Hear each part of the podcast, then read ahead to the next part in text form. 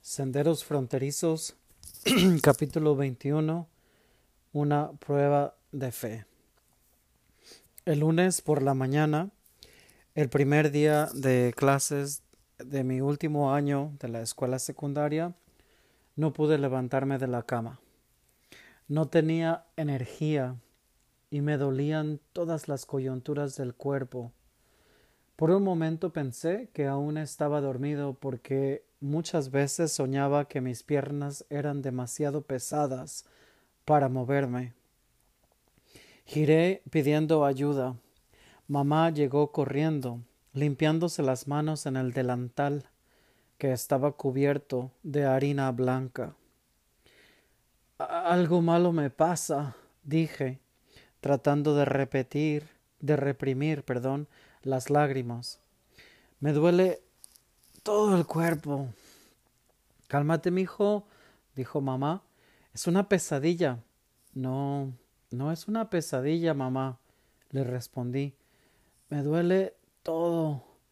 Mamá se sentó en el borde de la cama y colocó suavemente la mano sobre mi frente. No tienes fiebre, dijo ella. Déjame verte el estómago.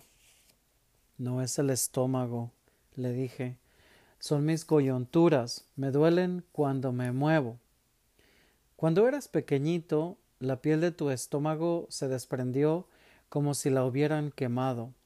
Parecías un conejo despellejado, dijo ella con preocupación. Quiero asegurarme de que no es eso otra vez.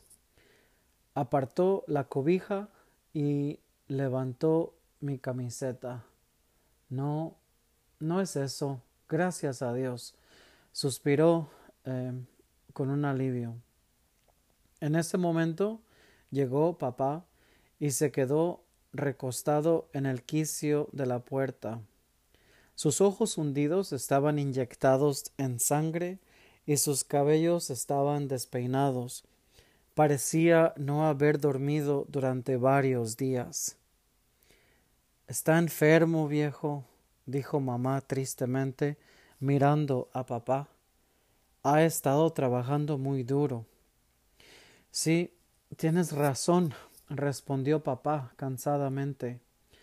Esta pinche vida nos está matando a todos. Sus ojos se humedecieron, mordió su labio inferior y luego se alejó. Me sentí aún peor cuando recordé que tenía que limpiar la Western Union y estar a tiempo en la escuela para dar la bienvenida a los estudiantes de primer año en la asamblea escolar. Tengo que levantarme, dije. Apoyándome en el brazo de mamá, pude levantarme lentamente. Me sentía mareado y débil. Caminé unos cuantos pasos, pero tuve que detenerme. No podía soportar el dolor en las coyunturas y los muslos. Mamá me ayudó a regresar a la cama. ¿Y la Western Union? pregunté. Trampita y yo nos encargaremos de limpiarla, dijo ella, cobijándome en la cama.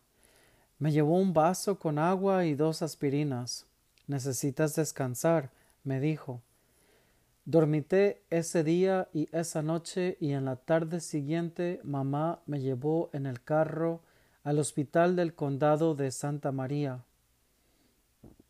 Creo que tienes mononucleosis, dijo el médico después de examinarme. ¿Mono qué? preguntó mamá, frunciendo el ceño y mirándome. Yo me encogí de hombros. No entendía tampoco lo que él quería decir. Es una infección viral conocida comúnmente como la enfermedad del beso, agregó él. Mamá me echó una mirada extraña. El médico la notó y se echó a reír. Se le llama así porque la enfermedad puede ser transmitida a través del beso, dijo, pero eso no significa necesariamente que su hijo la contrajo besando a alguien. Ah, yo le sonreí agradecido al médico. No hay ningún tratamiento para la mono. Continuó el médico. Descansa mucho, aliméntate bien, bebe bastante agua y toma aspirina para tus dolores corporales. Deberías también comer más. Tu peso es inferior, inferior al normal. Se me hizo muy difícil tener que quedarme en cama y descansar. Me la pasaba pensando en la escuela y en el trabajo.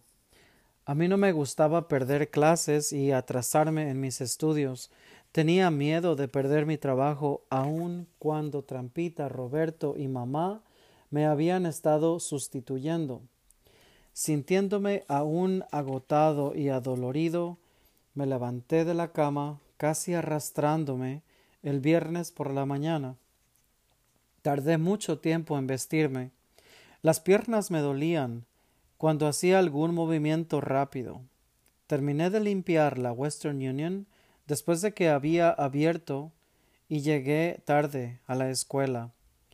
Al final de mi escuela, al final de mi segunda clase, perdón, recibí una nota indicándome que fuera a ver al señor Iván Muse, el director asistente que estaba a cargo de las actividades estudiantiles. Me imaginé que aquello tendría que ver algo con mis responsabilidades como presidente del estudiantado. Al entrar a su oficina me sentía lleno de ansiedad. Frankie, ¿Qué fue lo que te pasó? Me dijo con su acento tejano. Su saco deportivo de un matiz castaño verdoso hacía juego con el color de sus ojos.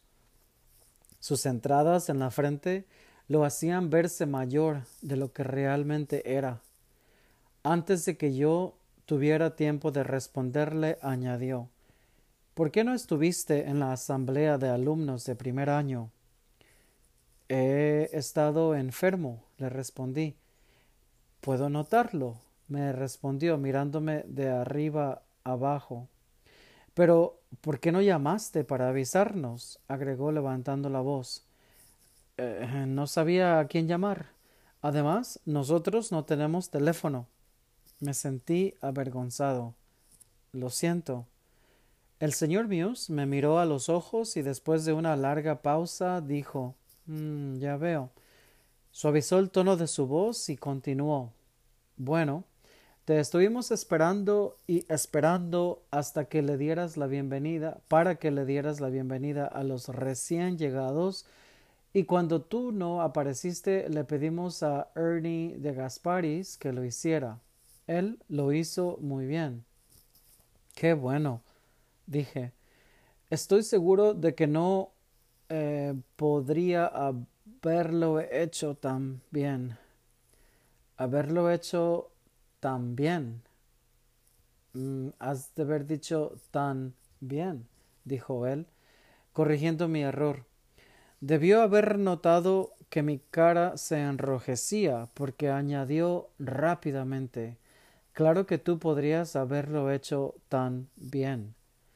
Gracias, le dije, sintiéndome menos incómodo. Reunámonos el mes próximo para analizar la agenda de nuestro primer encuentro con la Asamblea de Delegados, dijo. Se levantó detrás del escritorio y me estrechó la mano. Me alegré de que nuestra entrevista hubiera terminado.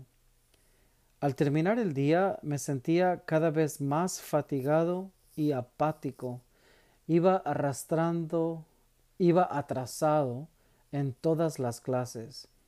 En la clase de educación física me vestí, pero me quedé sentado en la banca porque no tenía la energía o la fuerza para hacer los ejercicios.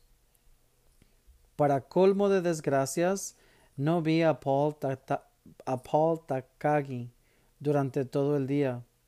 Después de las clases me fui directamente a la biblioteca pública para estudiar, pero no pude concentrarme. Seguía preocupado por todas las tareas que tenía pendientes y el poco tiempo que me quedaba para hacerlas. A las cuatro y media me dirigí a casa para recoger a Trampita. Él estaba emocionado porque me ayudaría a limpiar la compañía de gas y no tendría que trabajar en el campo. A cada momento yo me sentaba a descansar. Mientras lo miraba trabajar, me acordaba del tiempo en que lo cuidaba dentro de la carcachita, cuando él era un bebé mientras papá, mamá y Roberto piscaban algodón. A medida que pasaban los días, no podía mantenerme al día en mis clases. Mis calificaciones del primer semestre bajaron y también mi ánimo. Abandoné la clase de física, me puse frustrado y de mal humor. A lo mejor papá tenía razón cuando dijo que él estaba maldito. Le dije un día a mamá cuando me sentía a punto de darme por vencido. Quizás yo estoy maldito también. No, mijo, dijo ella con firmeza, tú no debes pensar eso, ni siquiera por un segundo. Las cosas se te van a mejorar, debes tener fe. Cuando vio que yo no respondía, continuó Acuérdate de Torito. ¿Qué tiene que ver él? le pregunté con impaciencia. ¿Te acuerdas cuando él estaba enfermo? Los doctores pensaron que se iba a morir, pero yo nunca lo creí. Le rezamos al Santo Niño de Atocha durante un año y él se curó, dije. Sí, dijo mamá, dándome un abrazo. Ahora ya sabes lo que tienes que hacer. Empecé a rezar de nuevo de manera regular. Lentamente empecé a recuperarme y al fin de cuatro semanas me sentía mucho mejor. Trampita seguía ayudándome con la compañía de gas y Mike Neville le dio a limpiar por su cuenta dos lugares, una cafetería y Pat's Pets. Esto proveyó a nuestra familia con algunos ingresos extra, los cuales nos hacían mucha falta. Aunque Paul Takagi y yo no pudimos seguir estudiando juntos en la biblioteca pública después de clases, porque él tenía un empleo en la iglesia, yo me las arreglé para mejorar mis notas y desempeñar mis funciones como presidente del estudiantado, las cuales no eran muchas. Me reuní con los representantes estudiantiles ante la asamblea de delegados y traté de involucrarlos a todos en promover el espíritu de interés por la escuela.